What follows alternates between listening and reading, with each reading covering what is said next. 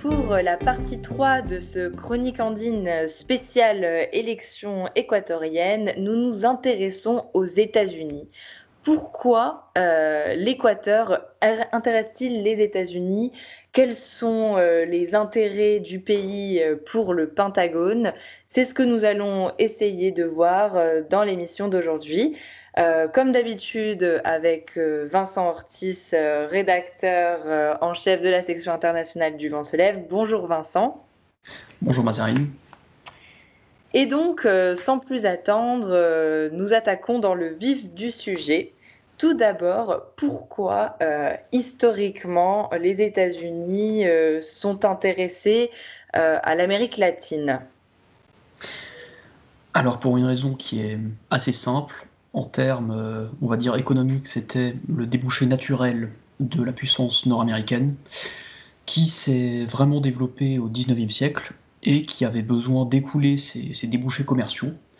Et donc voilà, l'Amérique latine au sens large, c'est vraiment devenu la zone euh, qui, euh, qui a servi à cet effet et qui a permis aux États-Unis d'écouler leurs exportations pendant des décennies et des décennies euh, au prix d'une emprise croissante sur les, les divers gouvernements latino-américains et voilà, c'est une, situation de départ qui a engendré des, liens de dépendance, qui a engendré des, voilà, une succession de, flux économiques et financiers asymétriques qui jusqu'aujourd'hui font que les États-Unis sont en situation de, domination par rapport à ces pays latino-américains depuis, euh, environ un siècle et demi.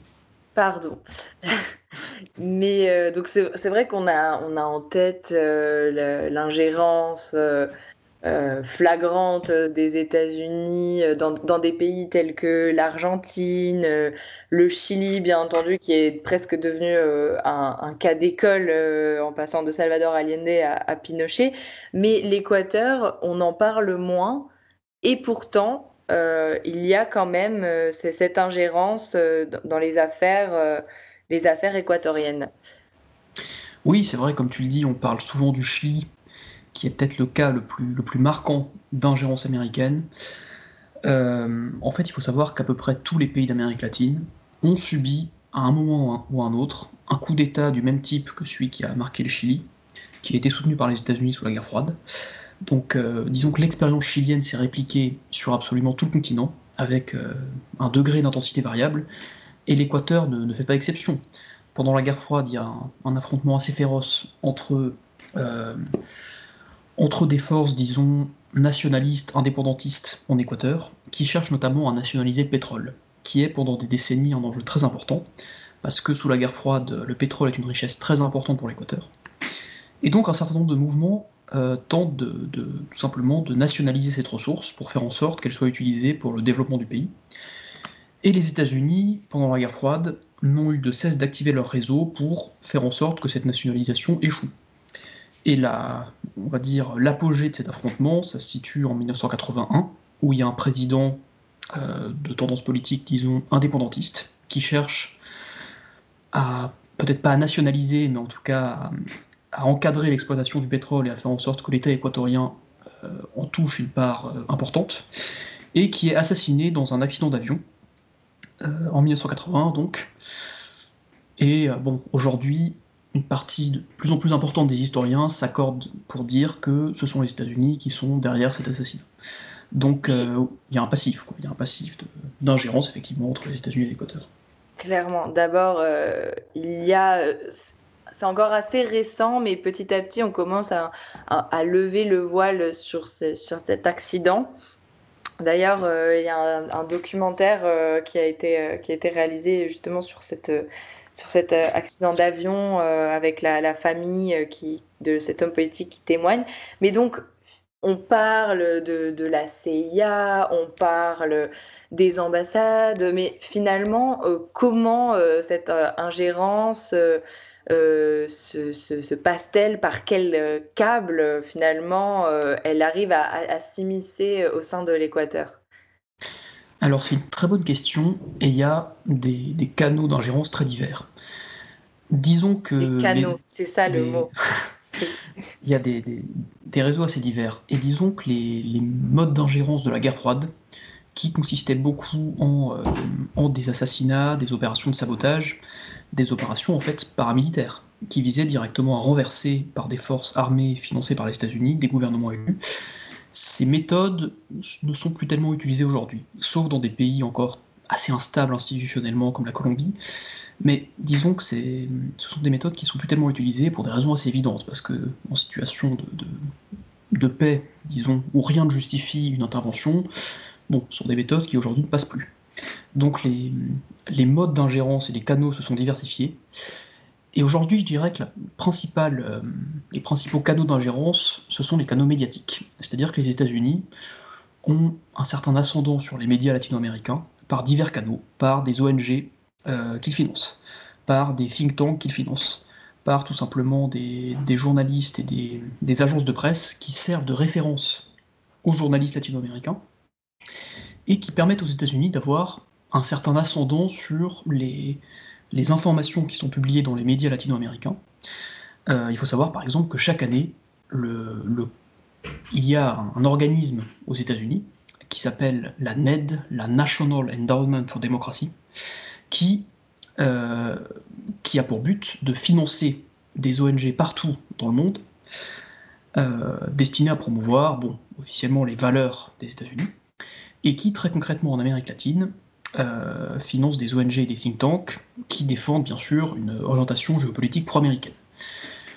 Et voilà, ces ONG et ces think tanks, on les voit assez, facilement euh, dans ces pays, et leurs rapports sont souvent utilisés par les journalistes pour, euh, écrire leurs articles. Et donc, voilà, je pense que c'est un canot vraiment essentiel par lequel les États-Unis parviennent à, à imposer une, une, certaine ligne éditoriale aux médias latino-américains depuis la fin de la guerre froide.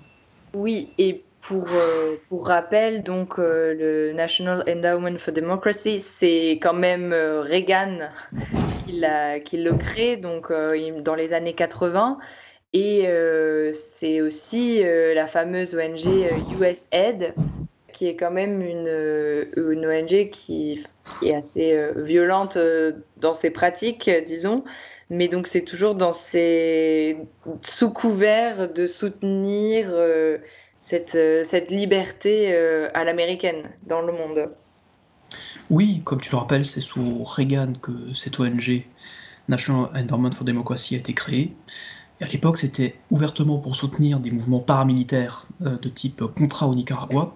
Et avec la fin de la guerre froide, les fonds ont été alloués plus tellement à ce genre de mouvements paramilitaires, mais à des ONG, à des, think tanks, à des organisations officiellement apolitiques, disons, mais qui, bon, je veux dire sans surprise, défendent une orientation qui est pro-américaine. Et donc, euh, finalement, euh, toutes ces, organisations euh, arrivent à, à, ce phénomène qu'on observe aujourd'hui en Amérique latine, sur donc le phénomène du lawfare. Euh, est-ce que tu peux nous en dire un peu plus, puisque tu as produit euh, pas mal d'articles sur le sujet Donc, euh, je te laisse la, chance d'expliquer ce qu'est le lawfare. Alors, le, le lawfare, c'est un terme qui signifie, qui est une contraction des termes anglais legal warfare, donc la guerre légale, et c'est un concept qui est mobilisé par essentiellement la gauche latino-américaine pour dénoncer les procédures judiciaires dont elle fait l'objet. C'est-à-dire qu'on remarque effectivement que depuis quelques années, de très nombreux leaders de gauche en Amérique latine sont inculpés pour des faits de corruption. Alors il s'agit de Lula au Brésil, qui a été emprisonné. Il s'agit de Christina Kirchner en Argentine, qui a failli ne pas pouvoir se représenter comme vice-président du pays. Et il s'agit de Raphaël Correa en Équateur, qui donc est en Belgique en ce moment, et qui risque 8 ans de prison, si jamais, enfin qui a été condamné d'ailleurs à 8 ans de prison, et qui les purgerait s'il mettait les pieds actuellement en Équateur. Et donc, de, quoi tout ça est-il le nom? Euh, Le prétexte est toujours la corruption pour, euh, voilà, pour, euh, pour éditer ses verdicts. Et alors, bien sûr, la corruption est un phénomène qui a qui a marqué les expériences gouvernementales de gauche. Néanmoins, c'est un phénomène qui est endémique aux sociétés latino-américaines et qui n'est pas du tout le monopole des gouvernements de gauche, loin de là. Et c'est la raison pour laquelle les, mouvements de gauche, disons, dénoncent une forme de persécution politique à travers ces procès judiciaires, qui, depuis plusieurs années, empêchent un certain nombre de leaders de gauche d'avoir accès à des, tout simplement des magistrats politiques. Donc, euh, en Équateur, c'est particulièrement prégnant, puisque la, quasi-totalité des, leaders de la révolution citoyenne menée par Rafael Correa ont été victimes de tels procès. Euh, je veux dire, ce serait très difficile aujourd'hui de citer un seul leader de la révolution citoyenne qui n'ait pas été euh, victime d'un procès et qui, pas, qui ne soit pas sous le coup d'une sentence de prison pour corruption. Il n'y en a quasiment aucun. Et c'est la raison pour laquelle, comme on le disait dans l'épisode précédent, que l'actuel candidat coréiste, Araos, a été choisi entre autres parce que c'était un des seuls qui pouvait se présenter aux élections, qui n'avait pas été euh, la, victime d'un procès, procès, judiciaire pour corruption.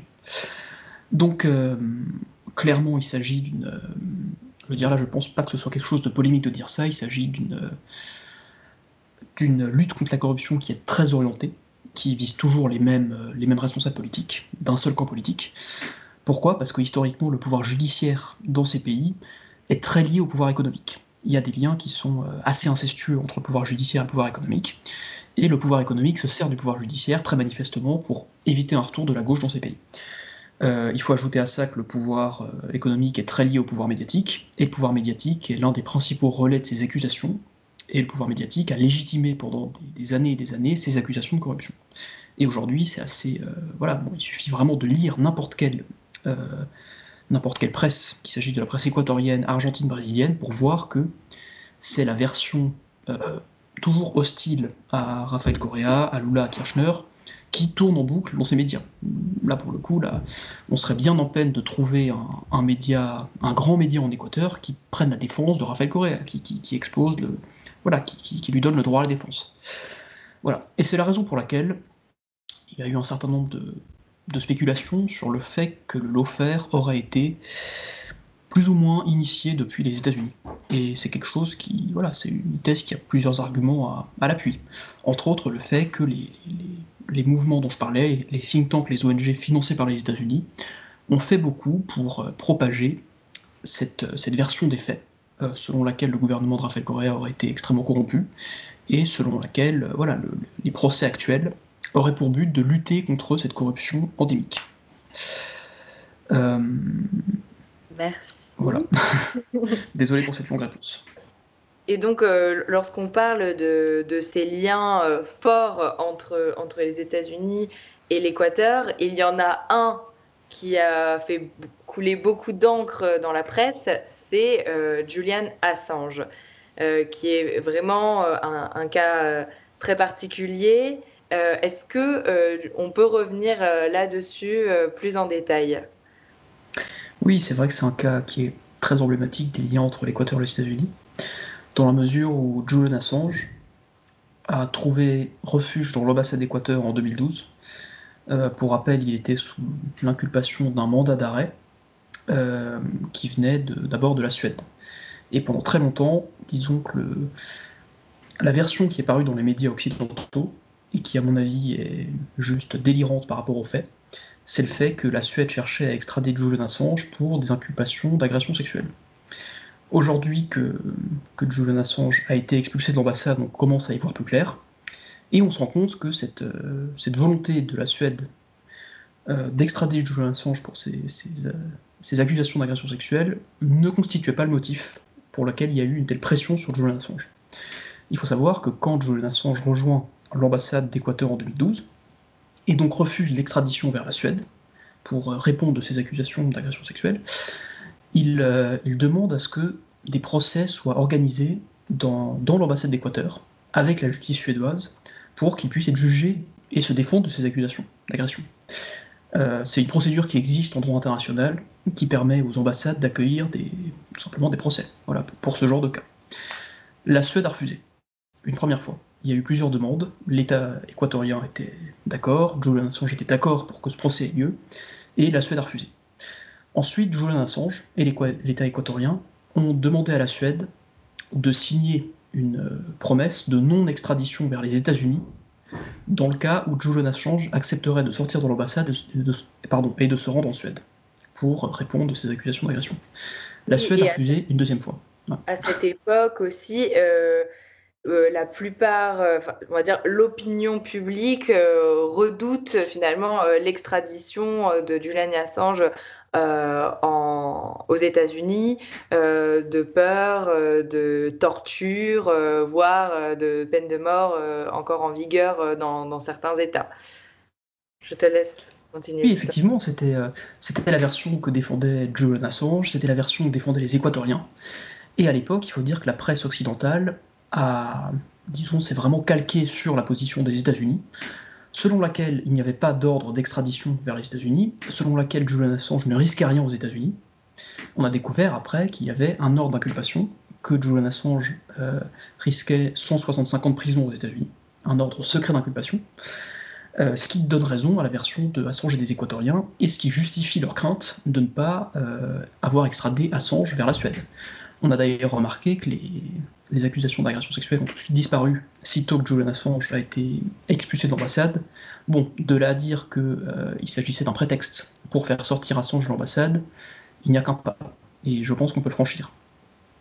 Euh, bon, enfin, on pourrait rentrer dans les détails, il y a pas mal d'indices qui montrent que les deux personnes qui ont porté plainte contre Assange pour agression sexuelle ont subi de multiples pressions de la part de la justice anglaise, de la part de services américains, pour porter plainte contre Assange. Euh, il y a de multiples signes qui montrent qu'elle ne souhaitait pas porter plainte et que c'est des pressions qui les sont conduites à faire ça. Euh, et donc, comment euh, Julian Assange finalement s'est retrouvé à cette, cette ambassade équatorienne à Londres? Alors oui, c'est vrai qu'on n'a pas du tout parlé du contexte de qui est Assange et, de ce qu'il représente. Il a révélé justement pour, pour avoir déclenché l'IR états-unienne. Euh, oui, c'est assez considérable, puisque Wikileaks, l'organisation euh, qu'il dirige, avait publié des millions de documents secrets, euh, qui consistaient en courriels, en câbles diplomatiques essentiellement, qui démontraient l'ampleur des ingérences états-uniennes sous le mandat Bush et des crimes de guerre qui avaient été commis en Irak et en Afghanistan. Alors, il faut préciser qu'il ne s'agit pas d'une forme de piratage, c'est pas Wikileaks qui a piraté ces documents et qui les a révélés.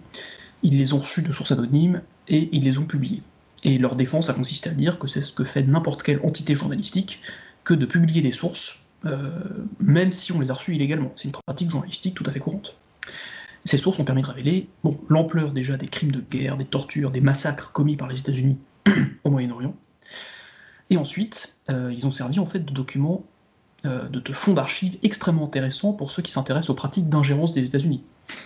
Euh, ce qui se passe pour. Euh, enfin, c'est quelque chose que j'ai pu constater. En général, quand on s'intéresse aux ingérences des États-Unis en Amérique latine, par exemple, on s'y intéresse d'un point de vue historique. Parce que pour avoir accès aux, câbles diplomatiques, par exemple, il faut attendre qu'ils soient déclassifiés. Et c'est seulement 50 ans après qu'on peut savoir ce qui s'est passé dans tel ou tel pays, apprendre que la CIA a soutenu tel ou tel coup d'État. Voilà, et je précise qu'on a tendance à penser que ces, documents déclassifiés sont très difficiles d'accès, mais pas du tout. Euh, tout le monde peut euh, aller les lire et avoir accès à ce qui s'est passé sous couvert de ce délai euh, de, 50 ans, mais ils sont accessibles. Si, si vous avez envie d'aller jeter un coup d'œil sur ce café, la, la CIA il y a 50 ans, c'est possible. C'est effectivement possible, mais disons 50 ans après, ça n'a plus un intérêt fondamental. Et ce qu'il y a de révolutionnaire avec ce qu'a fait Wikileaks, c'est que tout est accessible, euh, tout est accessible, disons, euh, en instantané. C'est-à-dire que dans les années 2000, on pouvait savoir ce qu'avaient fait les services secrets américains, ce qu'avaient commandité les ambassades dans tel ou tel pays d'Amérique latine. Et ça a provoqué un certain nombre d'incidents diplomatiques, parce qu'on voyait que bon, les États-Unis, comme d'habitude, manœuvraient pour leurs pions, pour soutenir leur action, bon, comme ça n'a rien d'étonnant, mais parfois se livrer à des pratiques pas très démocratiques. Voilà. Et donc c'est pour cette raison que les États-Unis ont souhaité euh, extrader Julian Assange. Voilà, donc c'est pour des raisons à la fois géopolitiques, symboliques, parce que Julian Assange a quand même frappé un, voilà, un grand coup symbolique contre le pouvoir américain, qu'ils ont souhaité l'extrader. Et que, alors pourquoi l'Équateur? Pourquoi l'ambassade d'Équateur? C'est une très bonne question. Il aurait pu par exemple choisir le Venezuela, qui était vraiment à l'époque le pays le plus opposé à l'hégémonie des États-Unis. Je pense que hum, Alors il y a plusieurs raisons à ça, mais essentiellement je pense qu'il a qu'il n'a pas voulu trop vite, euh, disons, se corneriser euh, en rejoignant vraiment euh, l'ambassade du pays qui était à l'époque, disons, le diable en termes géopolitiques, qui était le Venezuela d'Hugo Chavez. Il a voulu choisir un pays qui résistait à l'hégémonie des États-Unis, mais qui parvenait à avoir une image médiatique un peu plus respectable, c'est-à-dire l'Équateur. Je pense que c'est la principale raison pour laquelle il s'est rendu en Équateur. Et tout simplement parce que Rafael Correa incarnait pour lui une forme d'opposition à l'hégémonie des États-Unis et que voilà, c'était un débouché naturel pour lui que de, solliciter cet asile. Oui, et il me semble qu'il avait révélé justement un câble diplomatique qui concernait euh, les États-Unis euh, et l'Équateur. Mais ah, totalement, oui. Il y a un, livre euh, qui compile tous ces câbles qui, qui s'intitule Ecuador en la Mira, si je ne me trompe pas, et qui fait 300 pages du coup, qui compile et analyse l'ensemble des câbles diplomatiques révélés par Wikileaks et qui montre, bon, comme d'habitude, toutes les, techniques euh, d'ingérence dont on parlait, réseau médiatique, ONG, manipulation du pouvoir judiciaire, et qui est extrêmement intéressant. Très bien. Et donc, euh, forcément, euh, comme on en a parlé beaucoup lors de ces épisodes, Correa s'en va, Moreno arrive et Assange est mis dehors. Donc, euh, est-ce que c'était prévu? Puisque finalement, on savait euh, que, Correa euh, avait des doutes quant à la fidélité de, Moreno, mais est-ce qu'il pensait qu'il aurait été prêt à, faire ça? Dans le cas Assange, je précise. Alors, c'est une excellente question. Et là-dessus, il n'y a pas de version univoque. Disons que les témoignages divergent beaucoup quant aux expectatives des, choristes par rapport à Lénine Moreno. Euh, il semblerait que beaucoup de monde a été surpris par la rapidité avec laquelle Assange a été euh, expulsé et livré aux États-Unis, dans la mesure où, symboliquement, il s'agissait d'un acte diplomatique extrêmement fort de la part de Rafael Correa, qui en fait tout simplement avait fait connaître l'Équateur à, quasiment au monde entier. Je pense que beaucoup de gens ont découvert tout simplement qu'un pays s'appelait l'Équateur au moment où Julian Assange a sollicité cet asile. Euh, symboliquement, il s'agit de quelque chose de très fort, de très marquant pour les Équatoriens. Et le coût politique pour Lénine Moreno de l'expulsion d'Assange a été extrêmement fort.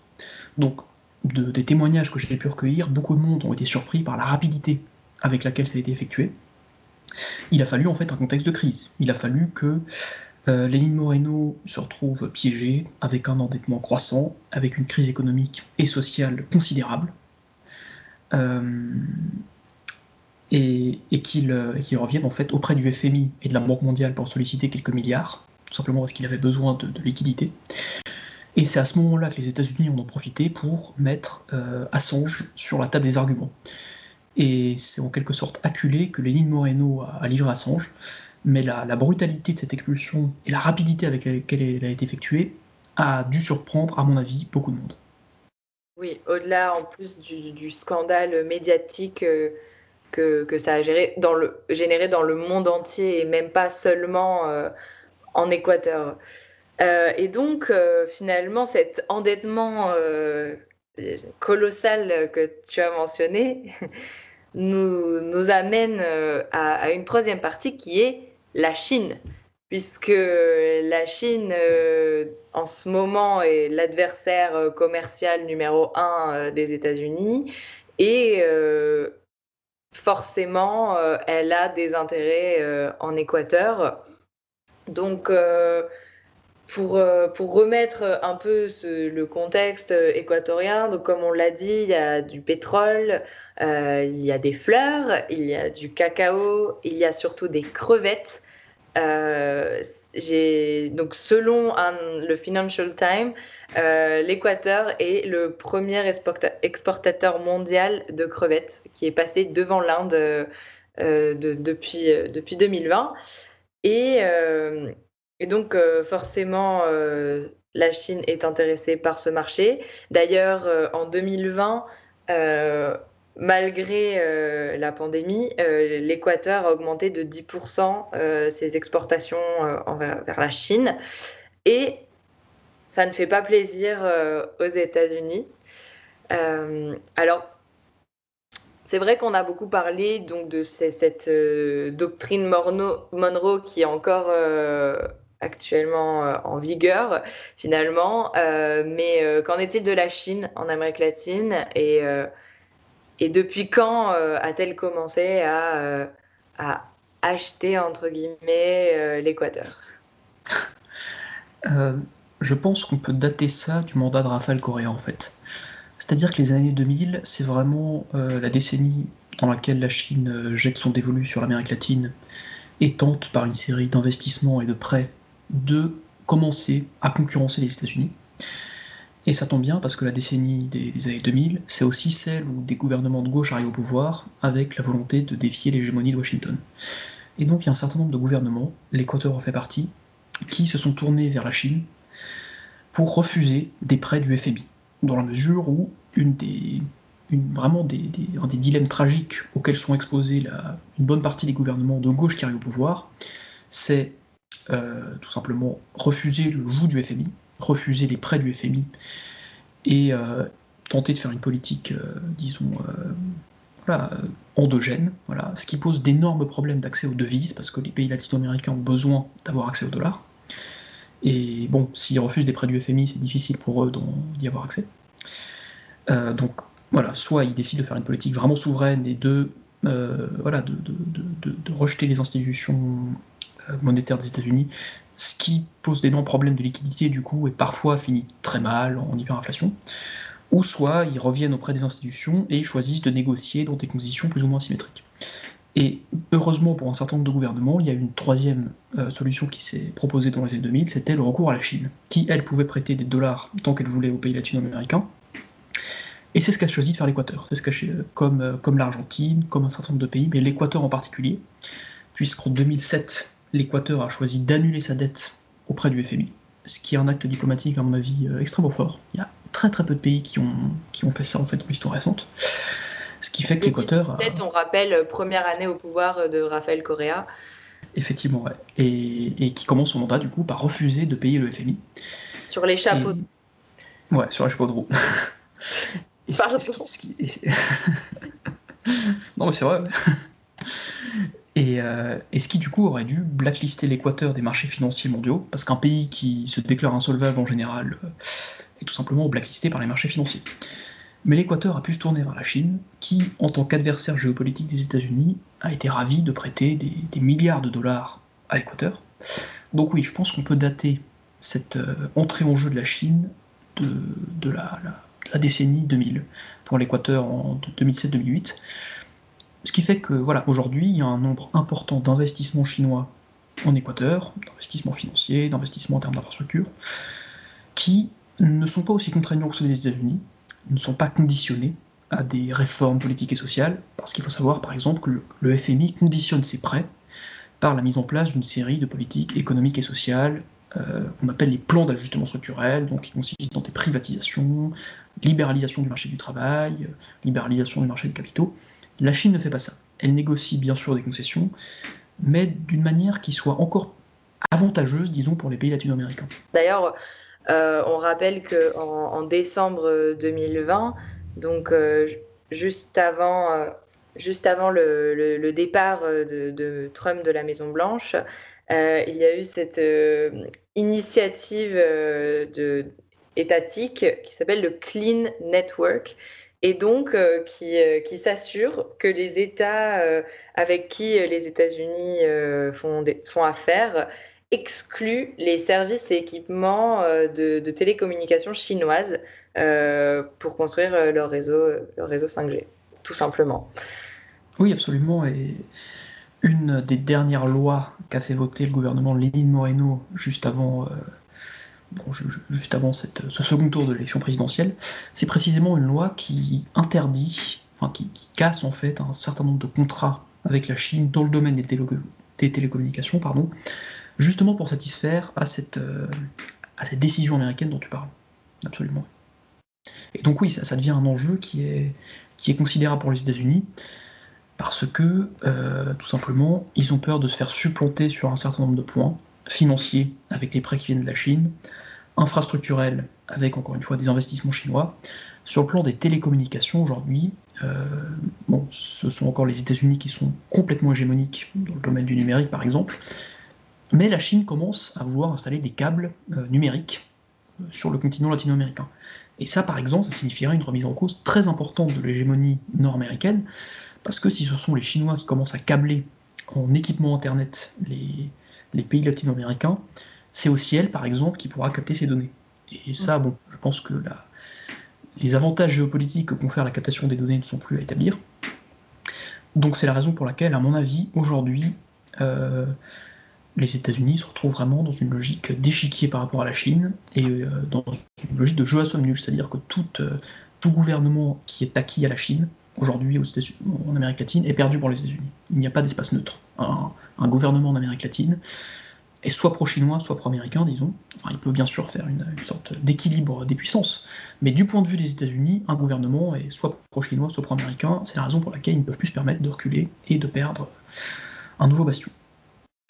Et, pourtant, euh, si on en revenait à ces, à ces élections euh, présidentielles, euh, la Chine euh, reste euh, assez impopulaire dans l'opinion publique équatorienne. Je pense notamment aux Galapagos, avec forcément la pêche aux requins qui détruit l'environnement, dans la province d'Azuay, qui, qui, est très extractiviste et où il y a beaucoup d'entreprises chinoises implantées. Donc finalement, que propose les, deux candidats, euh, donc euh, Araous et Lasso, euh, par rapport à ces deux puissances, que ce soit aussi bien les États-Unis que la Chine Alors oui, comme tu le dis, la Chine devient assez impopulaire, tout simplement parce qu'elle reproduit un certain nombre de pratiques qui avaient été celles des États-Unis. Les États-Unis sont très connus pour avoir disons, euh, tolérer euh, une pollution absolument abominable de l'Amazonie par leur multinationale pétrolière dans les années 80. Et on se rappelle toute la campagne contre la multinationale américaine Chevron, qui vise à dénoncer euh, le fait que des, millions de litres de pétrole ont été déversés dans l'Amazonie équatorienne par une multinationale américaine. C'était dans les années 80-90. Et la Chine, bon, sans aller jusque-là bien sûr, commence à multiplier les, demandes de concessions minières et le fait dans des conditions écologiques qui sont euh, pour le moins discutables. Et donc commence à être euh, de moins en moins populaire. Ce qui fait que le candidat Lasso, Guillermo Lasso, a basé une partie de sa campagne à dénoncer cette mainmise de la Chine sur l'Équateur. Euh, le candidat indigène dont on parlait, Yacu Pérez, a aussi axé une bonne partie de la campagne sur la dénonciation de la Chine. Donc du point de vue de ces candidats, c'est devenu un axe assez structurant et un axe qui leur a permis de critiquer le bilan de Rafael Correa et l'agenda de Arauz. Alors que propose Arauz? Officiellement, euh, il se tient dans une distance de neutralité entre les deux grandes puissances et il propose tout simplement de défendre la souveraineté de l'Équateur en, refusant les, conditions imposées à la fois par la Chine et les États-Unis. Dans les faits, je pense que, bon, sans surprise, hein, s'il est élu, son mandat se caractérisera par une inflexion vers la Chine, dans la mesure où, en l'état, la Chine euh, possède une, euh, une hégémonie moins importante sur l'Équateur que les États-Unis, beaucoup moins importante. Hein. Euh, L'Équateur est un pays qui est dollarisé, c'est pas un pays qui fonctionne avec le, yuan, c'est un pays qui possède encore pas mal de capital américain. Et donc, je pense que par la force des choses, pour s'émanciper du joug du FMI, il sera obligé de faire un, certain retour vers la Chine, de, demander à nouveau des prêts, quitte à, négocier des, investissements dans des conditions pas toujours optimales. Je pense que c'est quelque chose qui est assez prévisible, et je ne pense pas qu'en l'état, la Chine ait encore les moyens d'imposer, disons, des conditions draconiennes pour ses investissements et de menacer vraiment la souveraineté de l'Équateur. Dans dix ans, ce sera peut-être différent. Je pense qu'aujourd'hui, c'est encore un pari qui, qui est jouable. Mais dans la mesure où euh, finalement tout le mandat de, de Lénine Moreno a été euh, basé sur un, renforcement euh, de, des relations diplomatiques avec les États-Unis et je pense notamment avec l'ambassadeur Todd, Todd, Chapman qui est, qui est aujourd'hui ambassadeur au Brésil d'ailleurs, ce qui n'est pas rien comme, comme poste diplomatique. Et et tous les prêts qui ont été contractés, est-ce que même si Arauz gagne, ce sera si facile à détricoter cette, euh, cette relation euh, basée sur euh, des prêts et forcément de l'ingérence des États-Unis? Ce sera extrêmement difficile, bien sûr. D'autant que quand Rafael Correa a annulé sa dette en 2007, c'était dans un contexte d'expansion des mouvements, disons, d'opposition à l'hégémonie nord-américaine. Il y avait un certain Hugo Chavez au pouvoir au Venezuela, il y avait Lula au Brésil, qui impulsait une forme, disons, de, résistance régionale à l'hégémonie nord-américaine.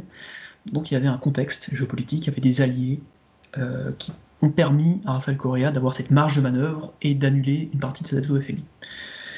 Euh, aujourd'hui, la situation n'est plus la même. Euh, le sous-continent est essentiellement dirigé par des gouvernements pro-américains. Et la marge de manœuvre dont dispose Araos beaucoup plus réduite. Euh, néanmoins, je pense que je pense qu'il sera possible d'annuler une partie de sa dette à l'égard du FMI, quitte à revenir vers la Chine, tout simplement parce que la, c'est une très belle occasion pour, pour la Chine de revenir dans le jeu qu'elle ne refusera pas. Et, quand l'État, les, plans imposés par le FMI en 4 ans ont été d'une telle impopularité qu'il y a un soutien populaire massif à une telle perspective. Dire, si le gouvernement équatorien demain décide d'annuler sa dette, il aura un soutien populaire de masse. Et à partir de là, beaucoup de choses sont possibles, je pense. Et c'est ce qu'on verra euh, dans l'épisode 4 euh, de ce Chronique Andine euh, dédié aux élections présidentielles, puisque le second tour approche à grands pas et on pourra bientôt débriefer de ce résultat. Merci Vincent. Merci à toi.